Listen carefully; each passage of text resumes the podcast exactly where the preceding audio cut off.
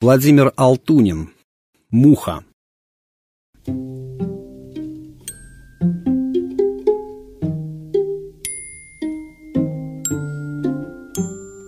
Муха гоняла по краю его граненого стакана. Он сидел, подперев голову, и наблюдал за процессом. Временами она останавливалась, опускала хоботок в его портвейн, вынимала и снова неслась по кругу, вновь замирала и опускала в вино уже свои лапки, быстро-быстро ими перебирая. Эта мелкая дрянь не улетала. Очевидно, ей понравился вкус.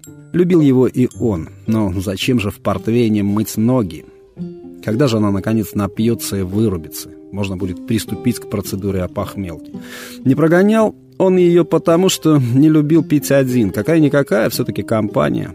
Муха же, видно, потеряв голову от привалившего на нее счастья, никак не могла выбрать себе место, чтобы предаться настоящему блаженству. Почему же портвейн ее совсем не брал?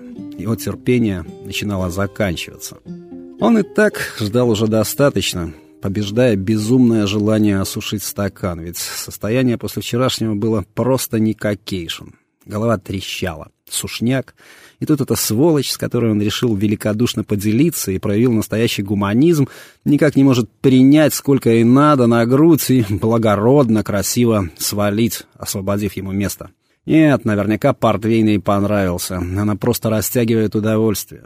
Муха не проявляла никаких признаков опьянения. Хоботок вино уже почти не опускал, а работала все больше лапками. Может, она мочит лапки, потом их облизывает? Поскольку все манипуляции Муха проводила с бешеной скоростью, подтверждение своим догадкам получить не выходило. «Все, хватит». Он согнал ее со стакана и с чувством его опрокинул. Портвейн согревающе опустился по пищеводу, головная боль стала стихать.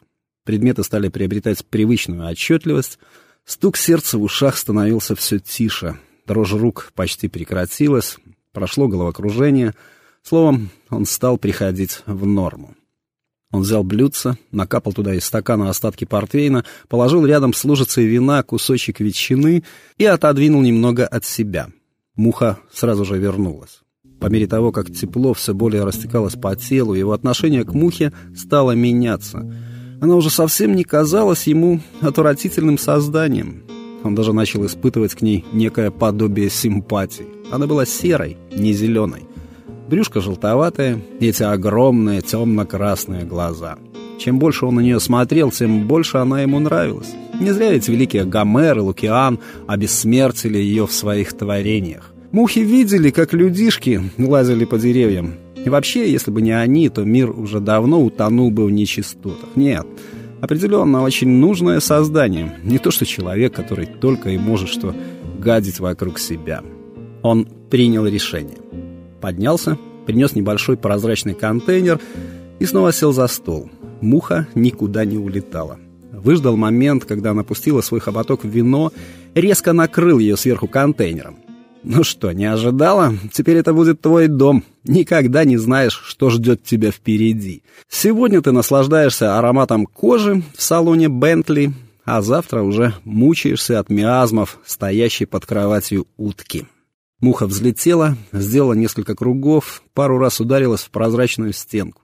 Особо не расстроилась, снова уселась. Похоже, ее все устраивало. Он взял нож и проковырял несколько отверстий, чтобы был доступ воздуха. Фломастером сверху витиевато написал «Жужа» и поставил дату. Не спеша собрался и выдвинулся на работу. Идти ему было недалеко. Состояние нормализовалось, и он шел, любуясь цветением каштанов — его пленница не выходила у него из головы. Он почти все время думал о ней. Интересно, она напьется или знает меру? Напротив его работы уже, как всегда, был открыт небольшой бар. За стойкой стоял бармен Жорик и с умным видом натирал и так сверкающие бокалы. Он кивнул, здороваясь, достал отдельно стоящую бутылку портвейна, граненый стакан, поставил на стойку, наполнил и положил рядом леденец. Такой портвейн из всех посетителей пил он один и только он предпочитал граненый стакан.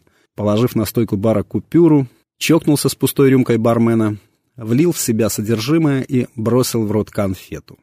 Бармен был давно ему хорошо знаком. Тот когда-то преподавал в сельхозакадемии должен, наверное, знать ответ на его вопрос. «Жорик, а сколько живет муха?» Тот сделал еще более умное лицо. Их насчитывается 40 тысяч видов, живут от 8 дней до нескольких месяцев. Вас какая интересует, навозная? Не, небольшая такая, серенькая, с красными глазищами. А, все ясно. Муха комнатная, муска доместика. Живет от 8 до 12 дней. Всего-то. Ему стало грустно. А белая мышь? До трех лет. Ну, это совсем другое дело. Спасибо.